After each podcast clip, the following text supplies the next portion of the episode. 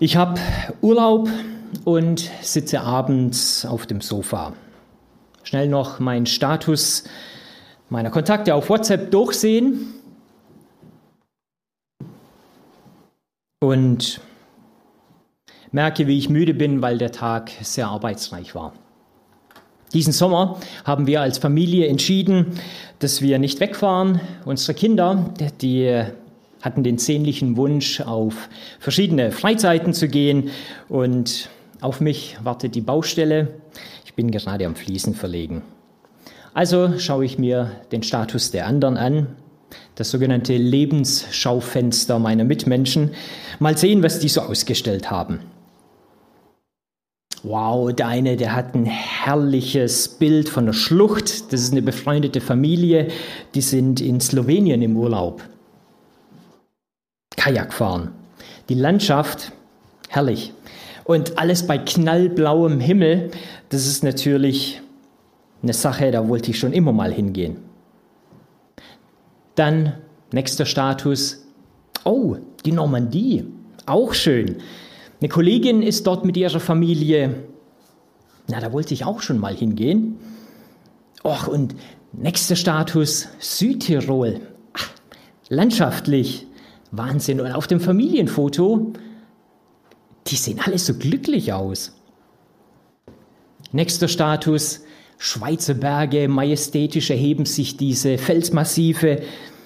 Und ich höre schon förmlich die Alpendohlen, wie die über die Berge kreisen und eben ihre Laute von sich geben. Und je länger ich so den Status durchwische, desto tiefer sinke ich in mein Sofa und Irgendwann hänge ich mein Handy völlig frustriert ans Ladekabel und gehe unzufrieden ins Bett. Was für eine blöde Entscheidung, dass wir dieses Jahr gesagt haben, wir fahren als Familie nicht weg. Und an dem Abend wünsche ich mir den Fliesenkleber und die Zahnkelle, nein, am besten die ganze Baustelle dorthin, wo der Pfeffer wächst. Ein dänischer Philosoph hat mal den Spruch gebracht, der ganz passend hier zu meiner Situation eben verlautbart wurde, Sören Kierkegaard.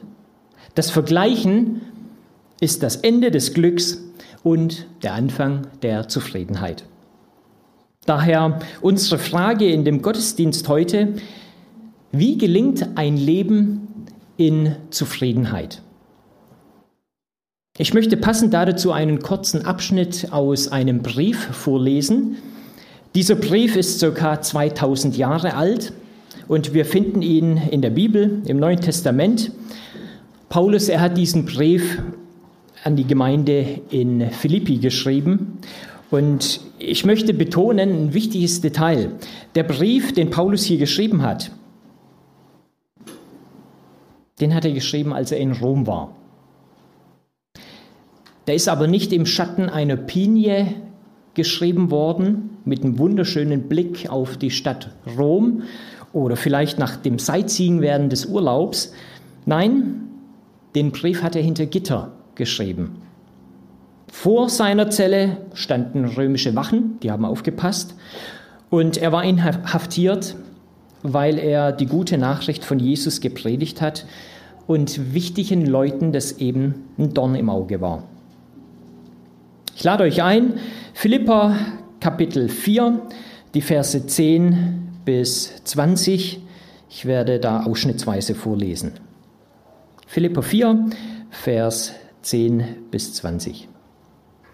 Ich bin aber hoch erfreut in dem Herrn, schreibt hier Paulus, dass ihr wieder eifrig geworden seid, für mich zu sorgen. Ihr wart zwar immer darauf bedacht, aber die Zeit hat es nicht zugelassen. Ich sage das nicht, weil ich Mangel leide, denn ich habe gelernt, mir genügen zu lassen, wie es mir auch geht. Ich kann niedrig sein und kann hoch sein. Mir ist alles und jedes vertraut. Beides satt sein und hungern. Beides Überfluss haben und Mangel leiden. Ich vermag alles durch den, der mich mächtig macht. Doch ihr habt wohl daran getan, dass ihr euch meiner Bedrängnis angenommen habt. Vers 17. Nicht, dass ich das Geschenk suche, sondern ich suche die Frucht, damit sie euch reichlich angerechnet wird. Und dann noch Vers 19 und 20. Mein Gott aber wird all eure Mangel abhelfen nach seinem Reichtum in Herrlichkeit in Christus Jesus. Gott aber, unserem Vater, sei Ehre von Ewigkeit zu Ewigkeit. Amen. Wir wollen uns heute mit drei Fragen beschäftigen. Woher kommt Unzufriedenheit? Was ist Zufriedenheit? Und wie gelingt ein Leben in Zufriedenheit? Zunächst mal, woher kommt Unzufriedenheit? Die Antwort haben wir ja schon eine gefunden. Wenn ich anfange zu vergleichen, insbesondere mich natürlich mit anderen vergleiche, die aus meiner Sicht scheinbar stärker sind, erfolgreicher, schöner, sportlicher, klüger, kurz gesagt, aus meiner Sicht besser dran sind als ich, dann kommt die Unzufriedenheit. Also, wenn du unzufrieden sein möchtest, dann vergleiche dich mit anderen. Übrigens, Tagesspiegel habe ich gelesen, hat mal festgehalten, Facebook, Instagram, Status auf WhatsApp, das sind die absoluten Zufriedenheitskiller. Ein zweiter Grund, weshalb wir unzufrieden werden, lade ich euch ein, hier mal kurz eure, äh, euren Eindruck zu geben. Was könnt ihr sehen?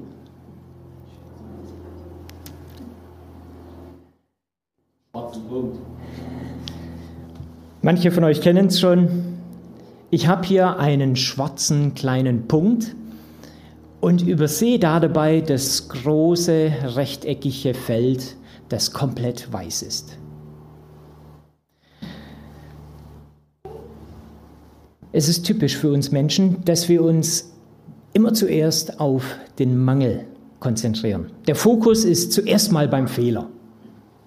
Ich schaue früh in den Spiegel und sehe den dicken, fetten Pickel. Oder nochmal zurück zur Baustelle, ich bin am Fliesenlegen und entdecke dann am Ende des Tages nicht den Erfolg an sich, sondern vielleicht den schiefen Schnitt, den ich gemacht habe der übrigens keinem anderen auffällt, nur mir, das kennt ihr vielleicht auch. Der Fokus auf den Mangel. Auch so ein Grund, weshalb wir Unzufriedenheit erleben. Ein weiterer Punkt, der schnell zu Unzufriedenheit führt, ist, wenn ich mir Sorgen mache. Werde ich meine Haare genauso verlieren wie mein Vater und auch eine Glatze bekommen? Was ist, wenn der Ukraine-Krieg ausufert und ein dritter Weltkrieg entsteht? Oder wie soll ich noch leben, wenn das so weitergeht mit der Inflation?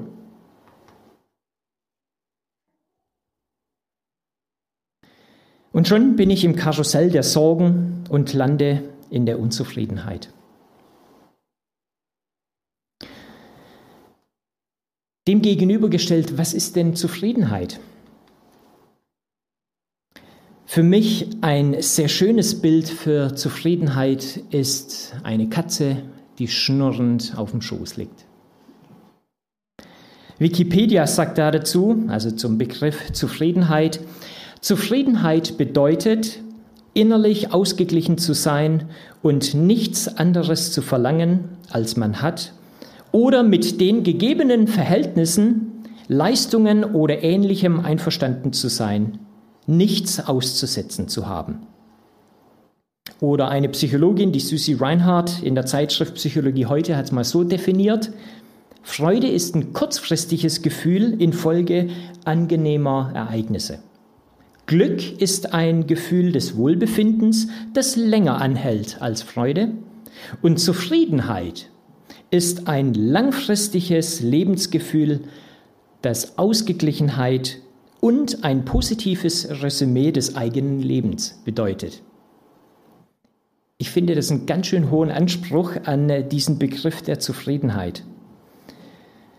Stephen Carvey, ein Bestsellerautor, vor allem bekannt geworden durch das Buch Die sieben Wege zur Effektivität, er hat mal Zufriedenheit so definiert und das möchte ich ein kleines bisschen äh, genauer erläutern. Das hat mir auch schon äh, in meinem Alltag geholfen. Er sagt, ich bin kein Produkt meiner Umstände, ich bin ein Produkt meiner Entscheidungen. Und er unterscheidet, welche Möglichkeiten haben Einfluss auf mich, beziehungsweise in welchen Möglichkeiten bin ich unterwegs, Einfluss zu nehmen auf meine Umwelt. Und überall da, wo ich starken Einfluss habe, habe ich eine hohe Selbstwirksamkeit und er definiert das mit Zufriedenheit, wenn ich aktiv etwas verändern kann. Er geht zunächst mal davon aus, dass wir einen ganz äußeren Kreis haben, den Kreis der Sorgen bezeichnet er den. Regierungsentscheidungen zum Beispiel oder die Gesetzgebung, die Vergangenheit oder die Zukunft. Covid-19, das Wetter, Nachrichten, die Wirtschaft oder Naturkatastrophen. Das sind alles Bereiche, die ganz weit außen sind, die Einfluss haben auf uns, aber wir haben so gut wie keinen Einfluss auf diese Dinge. Wenn wir uns in dem Bereich bewegen, gedanklich damit beschäftigen, unser Denken und unser ganzes Sein darauf konzentrieren, dann werden wir in Ängste, Verzweiflung oder vielleicht sogar in Panik enden. Also dieser äußere Bereich der Sorgen. Der mittlere Kreis, es geht jetzt schon näher in den Einflussbereich, in dem wir aktiv werden können. Der mittlere Kreis nennt er den Kreis des Einflusses. Da habe ich jetzt keine direkte Handlungsmöglichkeit oder Kontrolle, aber ich habe einen gewissen Einfluss. In diesem Bereich ist zum Beispiel mein Ehepartner, meine Kinder, die eigene Gesundheit, Entscheidungen des Chefs. Ich kann die nicht entscheiden, ich habe da nicht die Kontrolle darüber, aber ich habe einen gewissen Einfluss in diesem Bereich. Und dann macht er deutlich, wer sich in dem Bereich bewegt und sich stark darauf konzentriert, der wird irgendwann im Stress enden oder in starken Belastungen. Weil ich da nicht diese unmittelbare, aktive Möglichkeiten habe. Kommen wir schließlich zum inneren Kreis. Er nennt ihn den Kreis der Kontrolle. In diesem Bereich habe ich die größtmögliche Handlungsmöglichkeit. Das sind zum Beispiel meine eigenen Handlungen, eigene Gedankenmuster oder auch meine eigenen Gewohnheiten. Da habe ich natürlich aktiv die Möglichkeit, Veränderung zu bewirken. Und er sagt eben, wenn ich mich in dem Bereich bewege, da ist die größtmögliche Selbstwirksamkeit und eben auch dort entsteht dann Zufriedenheit. Er sagt also, ich muss mir deutlich machen, wo bewege ich mich, wenn ich mir Gedanken mache oder mich mit etwas beschäftige. Bin ich im Bereich der Sorgen, im Bereich des Einflusses oder in dem unmittelbaren eigenen Bereich der Kontrolle. Oder anders ausgedrückt, das kennt ihr vielleicht schon, das ist ein verfasstes Gebet des US-amerikanischen Theologen Reinhold Niebuhr. Er hat es so ausgedrückt, Gott, gib mir Gelassenheit, Dinge hinzunehmen, die ich nicht ändern kann. Den Mut, Dinge zu ändern, die ich ändern kann, und die Weisheit, das eine von dem anderen zu unterscheiden. Also ich fasse noch mal kurz zusammen. Wenn ich vergleiche, wenn ich mir Sorgen mache oder wenn mir nicht klar ist, in welchem Bereich bewege ich mich gedanklich, habe ich darauf Einfluss oder nicht, das sind auf jeden Fall Auslöser für Unzufriedenheit. Kommen wir zu der entscheidenden Frage, ja, wie gelingt denn nun ein Leben in Zufriedenheit?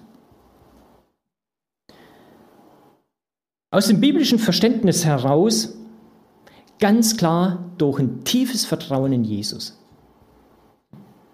Das sind solche Erkenntnisse ganz wichtig, wie zum Beispiel, ich bin von Gott gewollt und von Gott geschaffen. Jesus, er liebt mich. Dann aber auch, ich vertraue mein, Je mein Leben Jesus an und lasse ihn über mein Leben bestimmen. Ich vertraue Jesus, dass er mir alles gibt, was ich brauche. Oder anders ausgedrückt, ich zitiere hier nochmal aus dem Brief vom Paulus an die Philipper, Vers 13. Ich vermag alles durch den, der mich mächtig macht. Durch Jesus Christus. Ich bin reich beschenkt. Er betet hier oder bittet Gott für die Philipper, Vers 19. Mein Gott aber wird all eure Mangel abhelfen nach seinem Reichtum. Und der ist wirklich groß in Herrlichkeit in Christus Jesus. Also ein Leben in Zufriedenheit gelingt, wenn wir unser Vertrauen ganz stark in Jesus setzen. Ein zweiter wichtiger Aspekt für ein Leben in Zufriedenheit ist das Bewusstsein, alles, was mir begegnet, ist sein Plan für mich. Paulus erschreibt in einem anderen Brief, dieses Mal an die Römer, Kapitel 8, Vers 28 können wir das nachlesen. Wir wissen aber, dass denen, die Gott lieben, alle Dinge zum Besten sind.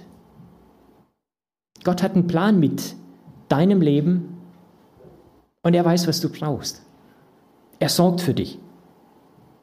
Und am Ende, wenn du zurückblickst, wirst du genau das erkennen, wie diese Psychologin schon geäußert hat, diese Zufriedenheit, wenn man ein Resümee zieht über sein Leben und sagen kann, es war alles richtig so, es war gut so.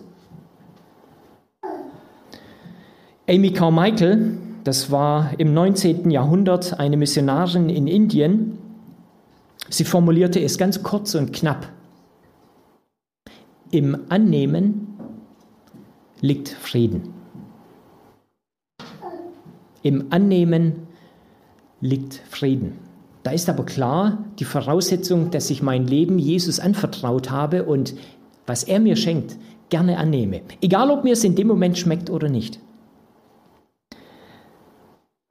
Ein weiterer wichtiger Punkt, wie ein Leben in Zufriedenheit gelingen kann, ich übe mich in der Genügsamkeit. Ich finde das ein ganz tolle, ähm, toller Begriff, den auch Paulus hier in dem Philipper 4 aufgreift. Vers 11 und 12 lese ich nochmal. Ich sage das nicht, weil ich Mangel leide, denn ich habe gelernt, mir genügen zu lassen, wie es mir auch geht. Ich habe gelernt, mir genügen zu lassen. In Genügsamkeit steckt ja das Wort genug.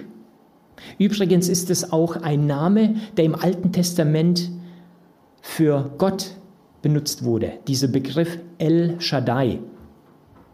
Du bist mir genug. Genügsamkeit. Ich kann niedrig sein, schreibt er, und kann hoch sein. Mir ist alles und jedes vertraut. Beides satt sein und hungern, beides Überfluss haben und Mangel leiden. Ich habe gelernt, mir genügen zu lassen. Also er sagt hier ganz klar, das ist ein Lernprozess, in dem er sich da befunden hat, Genügsamkeit zu erlernen. Und dann ein ganz wichtiger Aspekt für Leben in Zufriedenheit ist die Dankbarkeit. Wieder Paulus, er schreibt an die Thessalonicher, Vers, äh, Kapitel 5, Vers 16 bis 18, Seid allezeit fröhlich, betet ohne Unterlass, seid dankbar in allen Dingen, denn das ist der Wille Gottes in Christus Jesus. Ich möchte noch mit einem kleinen Beispiel, einer kleinen Geschichte das abschließen. Ein Landwirt war mit seinem Bauernhof einfach nicht mehr zufrieden. Er meckerte über den See auf seinem Land, den er ständig sauber halten musste. Ihn nervte es, dass er seine Tiere täglich gefüttert haben musste. Und das ganze Jahr über schaute er nach den Zäunen und musste sie reparieren. Und er war sauer auf diese fetten Kühe, die alles niedertrampelten, was er aufbaute. Er war nur noch gefrustet. Schließlich rief er eine Maklerin an, aha, Kreis der Kontrolle, er ist aktiv geworden, rief er die Maklerin an und erläuterte ihr, dass er plante, sein Land zu verkaufen. Schluss, er wollte es loswerden. Die Maklerin setzte sich hin, erstellte ein Exposé, eine Beschreibung eben dieser Ländereien und sie rief ihn dann zurück. Sie hatte eine Anzeige formuliert und in der Anzeige wollte sie einfach die Erklärung oder die Formulierung zum Verkauf in der Zeitung mit ihm nochmal abstimmen. Sie las ihm also die Anzeige am Telefon vor. Darin wurde ein wunderschöner Bauernhof in idealer Lage, ruhig gelegen, beschrieben, umgeben von Hügeln, mit saftigen Wiesen, einem kühlen See, mit bildhübschen und wohlgenährten Kühen. Der Bauer, der hörte sich das alles an und meinte dann, lesen Sie mir das bitte noch einmal vor.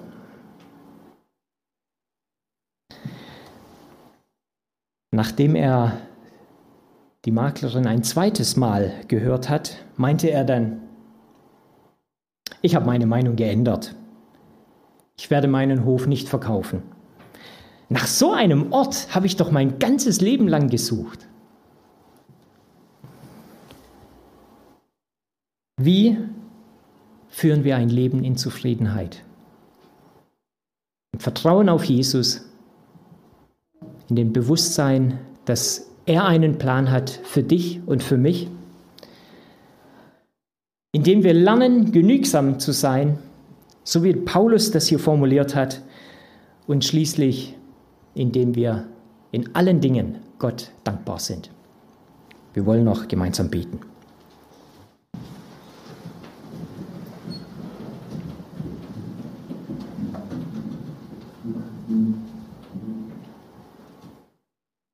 Danke, Herr. Es lohnt sich, unser Leben ganz dir anzuvertrauen. Wir dürfen wissen, du hast einen Plan für unser Leben. Du weißt, was wir benötigen. Du kennst das Ende. Und an deiner Hand dürfen wir wohlbehalten schließlich dort einkehren, auf das wir warten, dich zu sehen in der Herrlichkeit. Danke, Herr, dass du uns so vieles schenkst im Alltag, was wir gerne übersehen und uns auf den Mangel beschränken, der so groß erscheint.